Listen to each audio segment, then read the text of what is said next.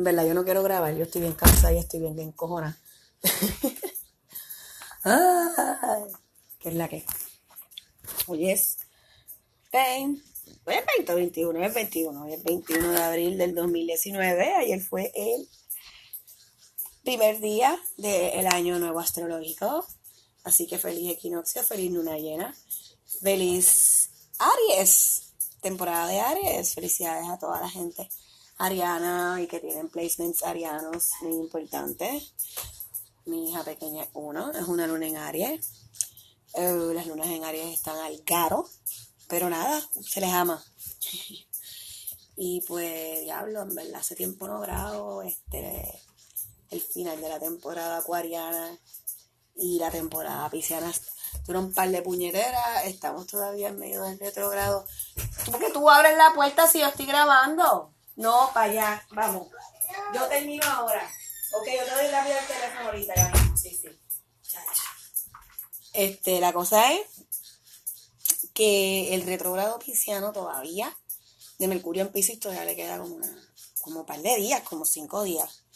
Y fuck, yo creo que yo nunca había sentido, desde que yo empecé a rastrear todas estas mierdas de la luna y la astrología, que como siempre digo, no soy una dura y en verdad yo quiero dar toda la información buena, pues yo no tengo tiempo ahora mismo, eso va a ser un poquito más adelante. Pero la cosa es que, ay, que desde que yo ese, me, me he puesto a como que el efecto de los astros en nosotros, que es la astrología, yo creo que yo nunca había este sentido de una manera tan visceral ese esos cambios astrales de la temporada de Acuario a, a, a Pisces. Como que realmente yo tenía tanto que hacer y, y, fue una mierda porque este, el 13 de febrero este, mi tía mayor, la hermana mayor de mi mamá falleció este, repentinamente. Ya tenía sus condiciones, pero esto fue pues repentinamente. Y entonces el funeral de ella no fue hasta la otra semana porque ya no falleció en Puerto Rico. Así que fueron como dos semanas de shit show. porque bregar con lo personal, bregar con lo familiar. Este, y en momentos como estos tú te das cuenta porque tú tomas decisiones de, de estar cerca o estar lejos de la familia o porque eres tan vocal este, cuando defiendes tus decisiones, este, y, y, y obviamente eso a mí me deja bien entrenada emocionalmente. Este, ahí entró un mensaje. Entonces la cuestión es que, que va colmo empieza la temporada pisciana y yo tengo muchas cosas que hacer porque tengo, estoy haciendo un proyecto y unas cositas ahí. Y las energías en cero, pero la mente bien awake y, y me pongo a leer todo lo que tiene que ver con astrología. Y es como que no, estamos en Pisces, esto es todo más, ¿sabes? El tipo de información, si se le puede llamar así, que se procesa dentro de nosotros en esta temporada suele ser más espiritual, más de adentro, más de más esotérico, pero a la misma vez más intrínseco. Y, y, y pues tú quieres producir quieres hacer un montón de cosas, pero la realidad es que te vas a sentir como un poquito, mm, y para colmo entonces el retrogrado de Pisces, que por sí Marte en Pisces pues trae sus propias complicaciones Perdón, estoy hablando de Marte en Pisces porque estoy pensando que había leído algo de Marte en Pisces en diciembre que también era una jodienda. Es que, oye, el, el Pisces, esa, esa energía Pisces es como que todo lo contrario a lo que es el capitalismo. En cuestión del tiempo que necesitamos para establecernos y sanar, sobre todo lo emocional. Y por eso es que estaba esta lucha de poder que yo sé que mucha gente la sintió de que tú vives en un mundo capitalista, tienes estos deadlines, tienes estas cosas, tu mismo cuerpo te está diciendo, piensa bien. Y lo del retrogrado, wow, yo creo que yo nunca había sentido una cuestión de sentir un retrogrado tan presente en esta cuestión de que tienes que asegurarte que todo lo releas, todo lo reescribas, todo lo revises, que realmente esos son los retrógrados. Los retrógrados realmente solamente el universo diciendo pausa y mira a ver qué estás haciendo. Y como funcionamos en unos ritmos que no son los que van con nosotros, pues pasan cosas al garete.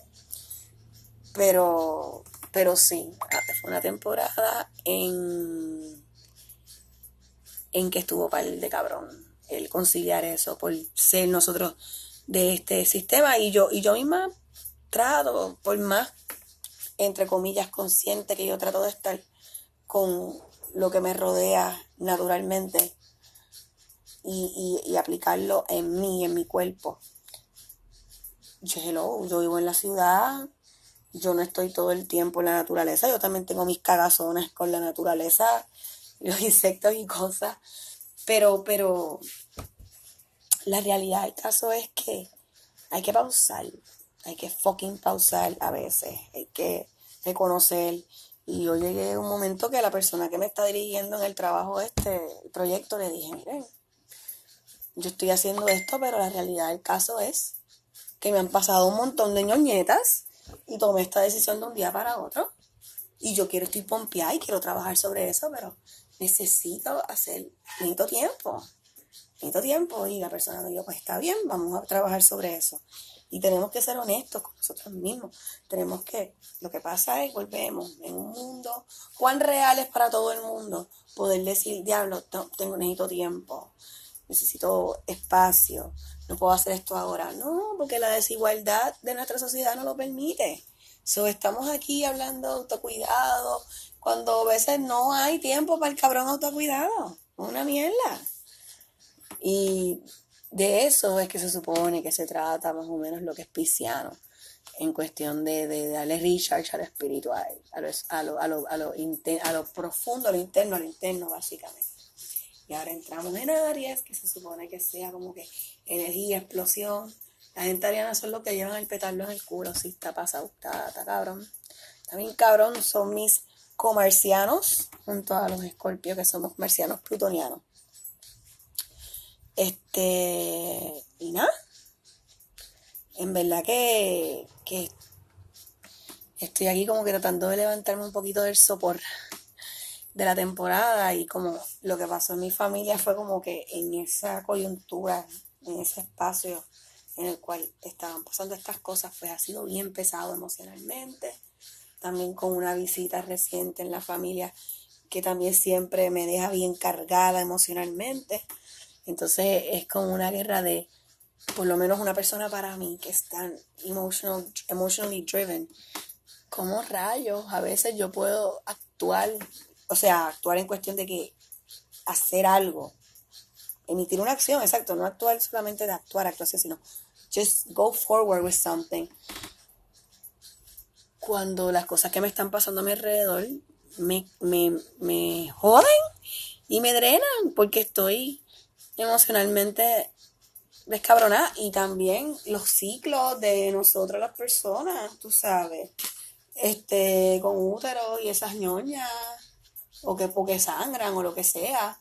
Tú sabes, de momento cuando tienes el nivel de energía bueno,